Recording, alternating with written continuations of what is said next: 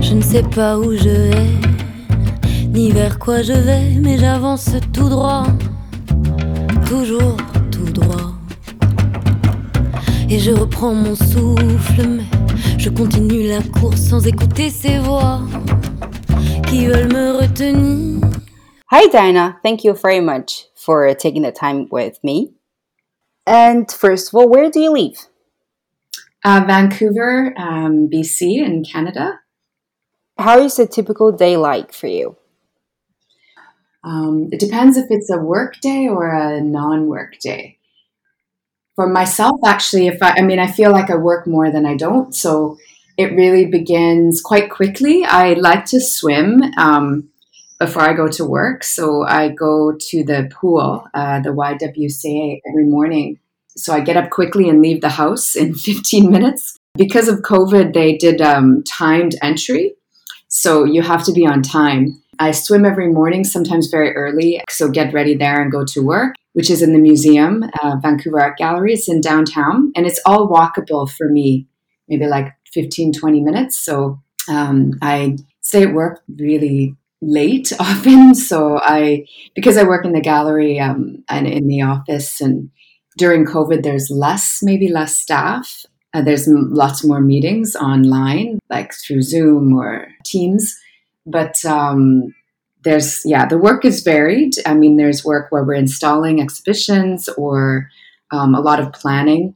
So a lot of time is spent sort of, you know, at a computer or in meetings, lots of meetings, and then studio visits with artists. Yeah, a really a typical day for me now, I would say, is um, swimming, go to work, and then come home. so.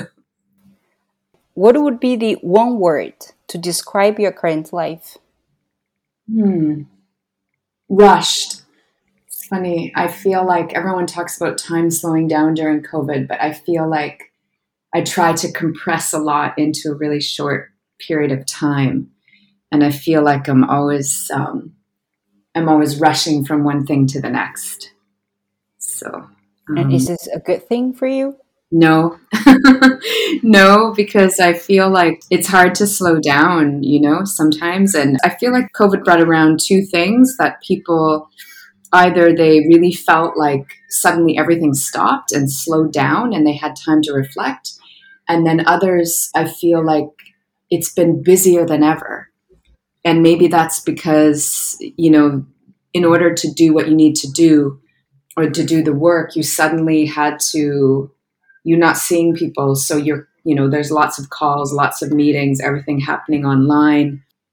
And it just suddenly got busier. Yeah that's how. It's strange. I mean i think we've just filled time with something else and i'm not quite sure what that is but i don't. I feel too busy actually. That's how.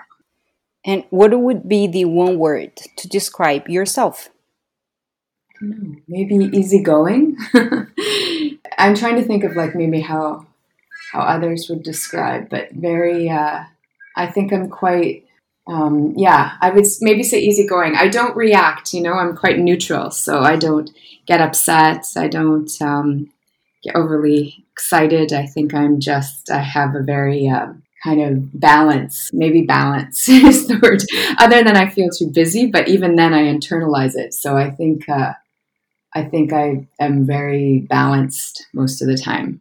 Okay. But do you think you were born balanced? Because that's actually something that people would pursue. Like a lot of people are looking for some sort of balance in their oh, life, like, and they need to make a lot of efforts yeah.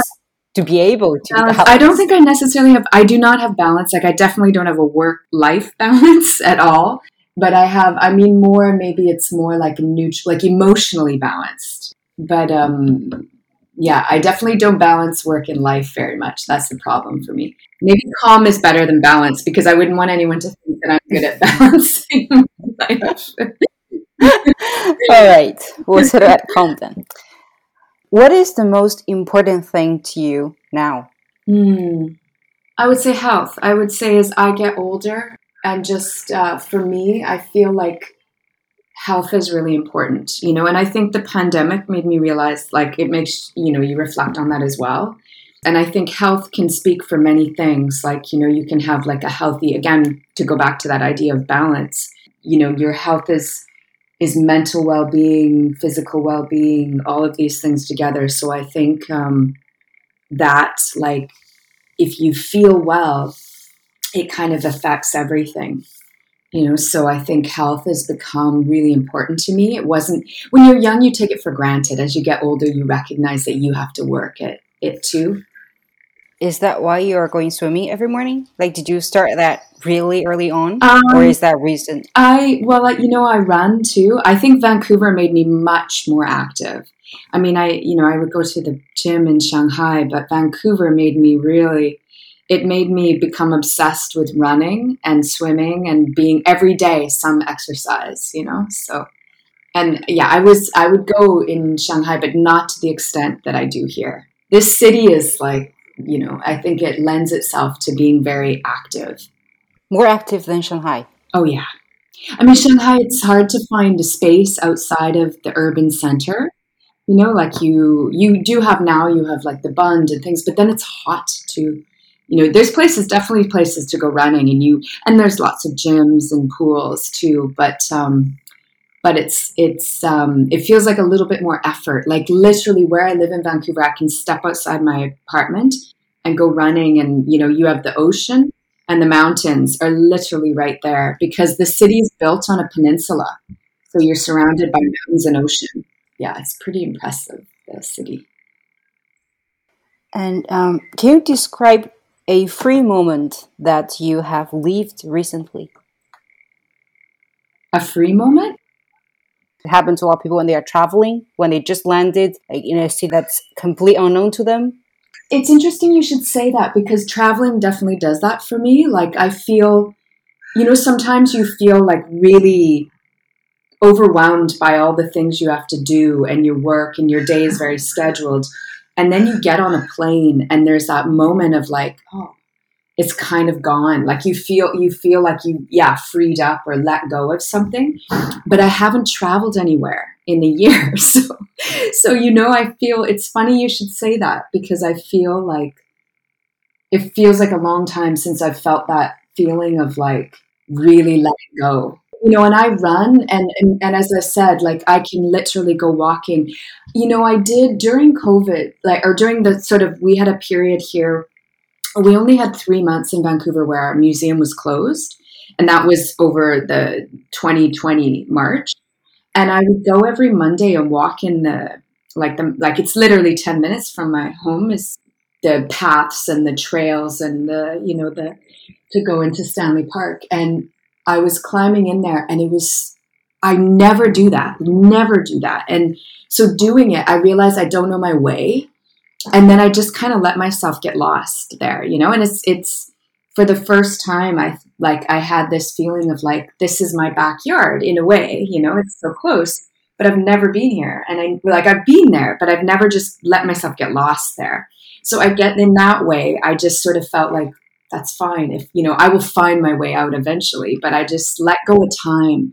So that sense, because I think the freedom is when I, which I never do which is when I just give myself over to time. Like I just say, oh, it's okay if I'm here all day or here till whenever.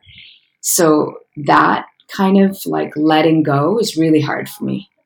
You know, so so I would say, yeah, I would say walking like walking in those hills and and that's that feels like a year. I haven't done that in a year. But okay. it, that's time. That's, that's precisely a year ago. that you last felt yeah a free moment. that i last let go that i really let yeah. go and it's like well whatever happens happens here that's that i can kind of very consciously remember that feeling like then you know and and normally that does happen to me on a plane i'll do that when i get on a plane i'll suddenly not care about structuring all the time you know and then i go travel somewhere and i suddenly let go of like needing a schedule or needing these you know it's interesting how you link the notion of freedom to time. Yeah. Okay. And do you believe in miracles? Hmm. Miracles? No. I don't think so. I think I'm too pragmatic or too like too much of a realist.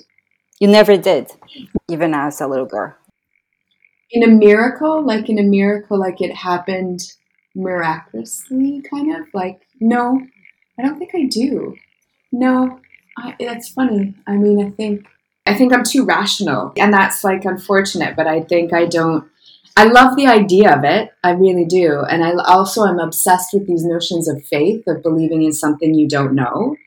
Um, but I think personally, I'm so much of a rationalist that I have to like reason everything and know like how it happened and and you know be able to explain it um, empirically, you know, before. So I think that. Okay, I understand. How do you understand love?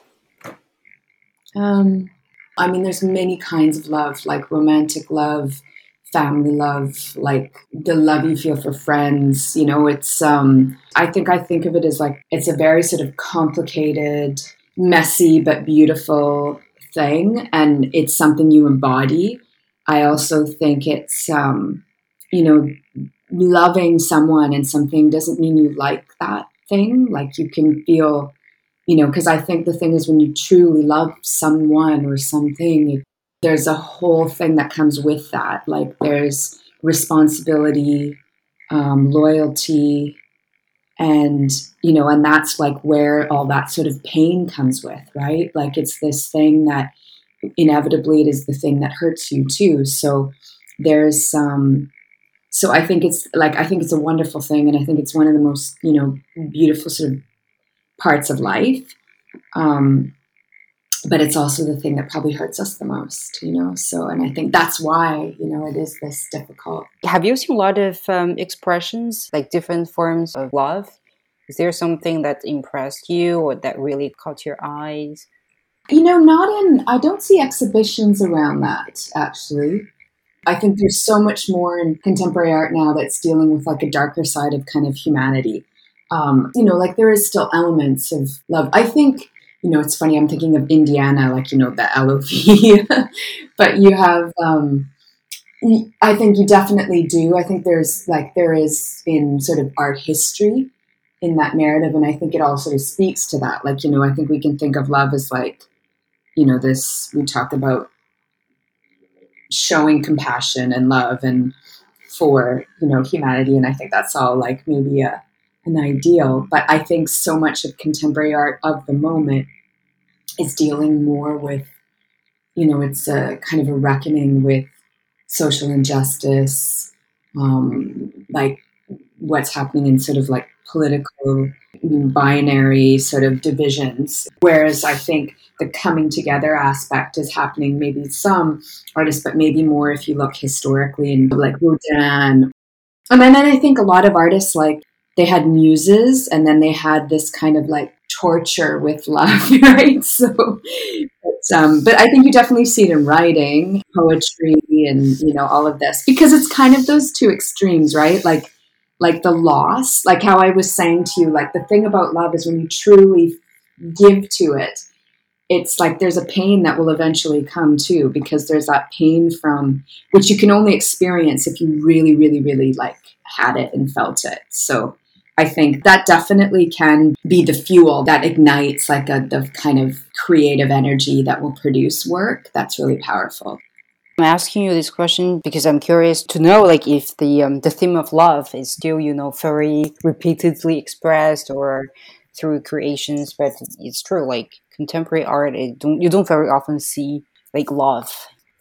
No, and do you know, like, I feel that's because maybe people feel right now there's a lack of it because the experience is like a really sort of devoid of love. And I think, you know, maybe it'd be great to get there. But I think a lot of the work has become less reflective and contemplative and much more kind of um, active. It's responding a lot to sort of an angst that's in the world and a sort of like a really kind of important social reckoning that's happening, you know, in places. So I think in that sense, like that part of it, it's not yeah, it's not really because no one because people aren't directly feeling that compassion and respect and love between people the notion of love, I think it's a bit absent in our day's life. Like it's difficult for a lot of young people. We'll see. Maybe in another five years, we will see a lot of artworks around love.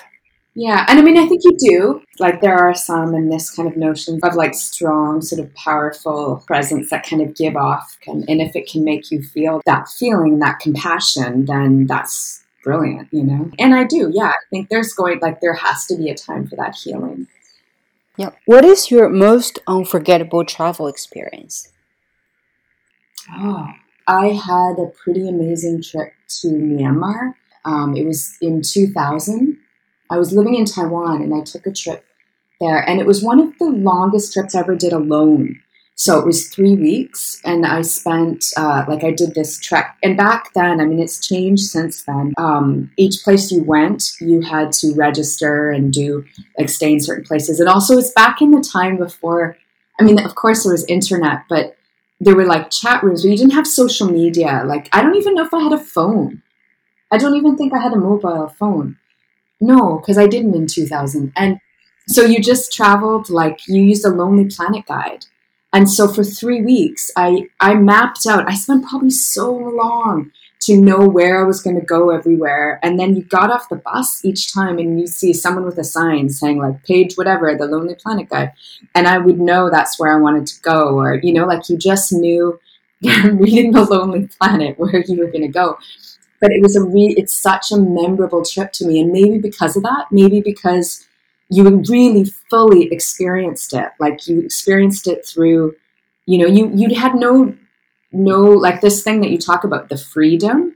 You know you i think once we invented mobile phones and social media and all of these things which make are great they're great but they've they removed us. Like we have no ability to escape the world in in all its complexity right? So to immerse yourself in a place was much easier and way, way, way more. Like you also just, I don't think it like, I always think now, where would I like to spend three weeks just traveling like that? You know, and I was working, but it was like I had, a, I took three weeks off and went there. And I think that that trip in so many ways, like in so much that I learned from talking to people and um, and then from travelers, like also getting to know many people you meet that are traveling and kind of doing a similar circuit to the people you meet who live there and work there. And, you know, I just, um, I think that trip will always be probably the most memorable for me. And, and it's just for a multiple, like for many, many reasons. Like the place is incredibly, like, also I just, it, it feels like a place that you don't know a lot about until you go there and you meet someone like you know the history, you know of Aung San Suu Kyi, you know of all you know you, but you don't really. You learn you learn the complexity and you learn the sort of you know from because until now I feel like we never really heard from the people who were there, like from the students, from the which we're hearing more now because of the protests, the pro democracy protests, but the you know, I feel like, you know, back, it was then that you would experience from people. And, you know, that was before San Suu was let, let go. She was still under the first house arrest. So I think, um, yeah, that, that to me, like understanding the city on a, and I mean, I, I mean, I say that I didn't truly like get to dig deep or anything, but just to experience a place, um, in person, you know, on such a kind of visceral, like, let more sort of time immersive experience of something that you, we just don't travel that way anymore. At least I feel like we don't. What are you most curious about? I think there's a lot. Like I, well, I'm definitely always interested in, in language, and and I think you know in in Vancouver, there's a lot happening in Canada right now with um, reconciliation and you know the relationship between the indigenous peoples of, of the country and the history the very recent it's not that long you know the history. And so there's been very very recently and this is very palpable like the um, discovery of, of graves unmarked graves at the residential schools. And those were schools that you know in the in since the settlers came to canada um, in the 1800s that they set up and often run by Catholic schools. And these systems were really they're they're a form of cultural genocide. They were really to remove the you know the culture and the peoples of the indigenous First Nations that were here when and in many places they set up treaties which still were you know un, unfair but in this territory it's unceded territory so it was never surrendered i mean this land we can talk about is really stolen um, so you know to be i think what i'm learning and i and, and i mean curious is maybe not the right word but very sort of invested in understanding is what it means to be you know a settler like as someone who whose family and heritage is from Europe and many years ago migrated to Canada, immigrated to Canada. Um, but you know, coming to a country that has a history that is rooted in in a you know a a very violent and kind of brutal history. So, what does it mean to be like of that ancestry and and to understand like how do we become better better settlers, better visitors, better how do we, you know, how do we live together and move forward to the future? And I, you know, that's a very real for me, like that's here in this place. And then I think that's a question that the world is asking right now. Like, how do we make a better future together? There's, well, right now I think it's quite dark, like, because there's a lot of uncovering of the past that we weren't taught in school, didn't know about. So I think that is like very, very present in the moment. So I think that part, that is like, you know, I would say curious to the extent of more sort of what am I invested in learning. Um, and then I'm also, I mean, I'm very curious about tech. I mean, we just talked about technology, but I'm I'm super curious to know where we're going. You know, I mean, what's next in technology?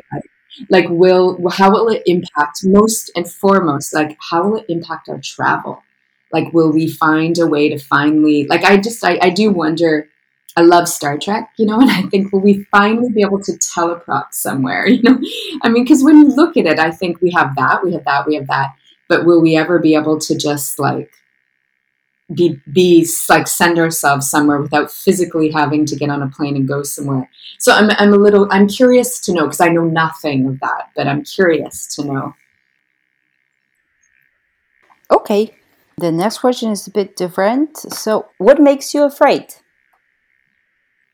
Um, being alone.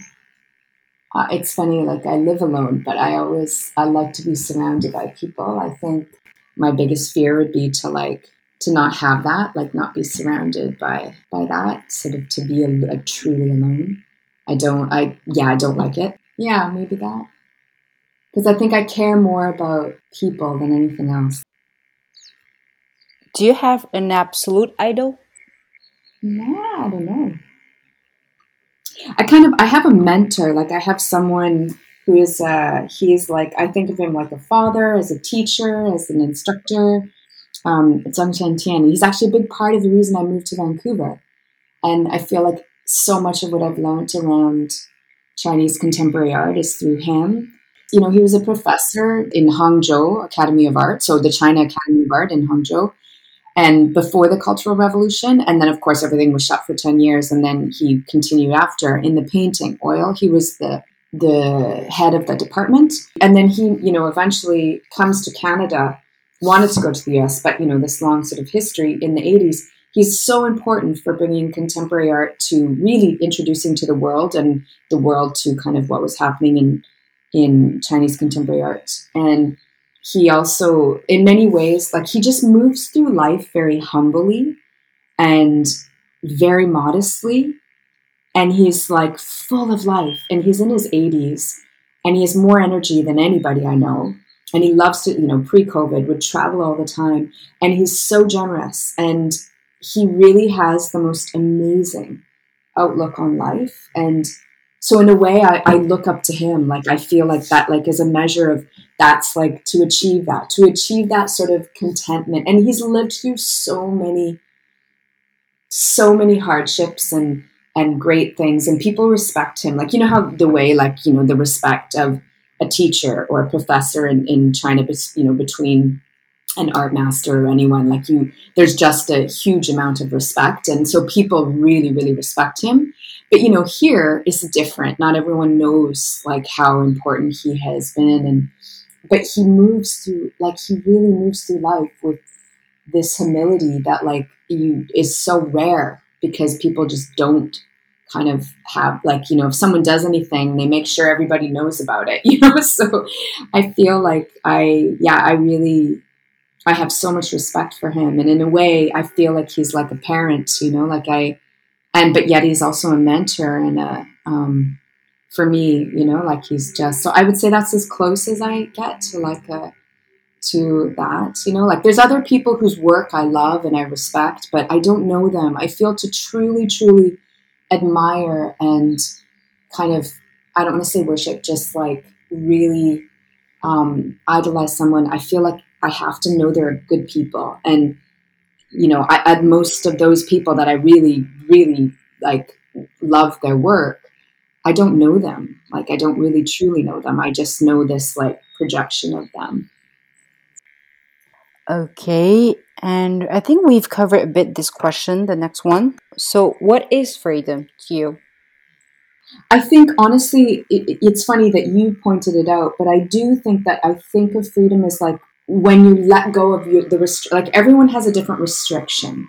And so for some people, it's like what would be truly freeing to them.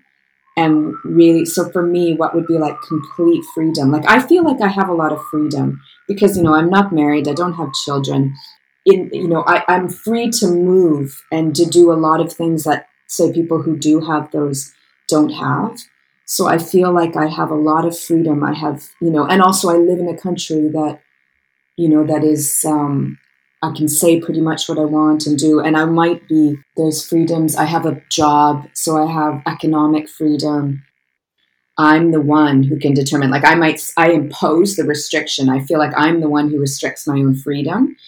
Because if, when the thing you do is like, you know, your work is also who you are, then you know they they merge. So it's hard to say at this time you stop you know? I think this is what we always say about creative industries. They blur into each other you know? So and i i think i'm incredibly lucky. I'm very i recognize that. I'm very conscious of the fact that you know not only where i live but my my circumstances allow me to have a lot of freedom like a lot mm. Yeah, not like go for a drink with a friend, go for dinner with a friend, and have no responsibility other than to myself. And that, like, that, and then the consequence that comes with is like this, you know, I talk about what's the fear, the fear of being alone. Well, if you have family and you have, you know, you kind of know that you will always have someone there. So it's, it's interesting that, like, with freedom, you also, it comes with this other thing, which is like maybe you always feel a little bit like you lose something, like you lose that companionship, maybe, or it's a, like a trade off. Yeah. What are you going to do after this interview? Oh, um, I was gonna clean my house. That's so funny. I shouldn't even. It's so boring. But um, and then also like do some. I actually have. Uh, I do a journal for uh, Chinese contemporary art. So I was gonna work on that a bit as well as uh, I have a swim time later outside at the pool. So nice. Yeah, so I have a big pack day. and the next question comes from my previous guest, oh. and her question goes. What is the one thing about yourself that you're currently working on or that you would like to work on in terms of change or growth? Well, I think for myself is actually that I'm trying to to work better at a work life balance. I'm trying to be better. Yeah, I think it's I'm I'm actually consciously trying to like not work too much, you know, to create more just to have more time for for other things like for other studying, other um, learning, other activities. And yeah, to this is a, something I'm consciously consciously working on or always say I'm working on. so. And the last question, well, it's not a real one, but what is the one question that you would like to ask the next guest? Okay, if you could go back in time and be a witness to any historical event, but just a witness, like you could just be there, be present. You can't change time, but you can be there. Where would you go? That's a very interesting one. Okay, and that's the end of our interview. So thank you very much again, Diane.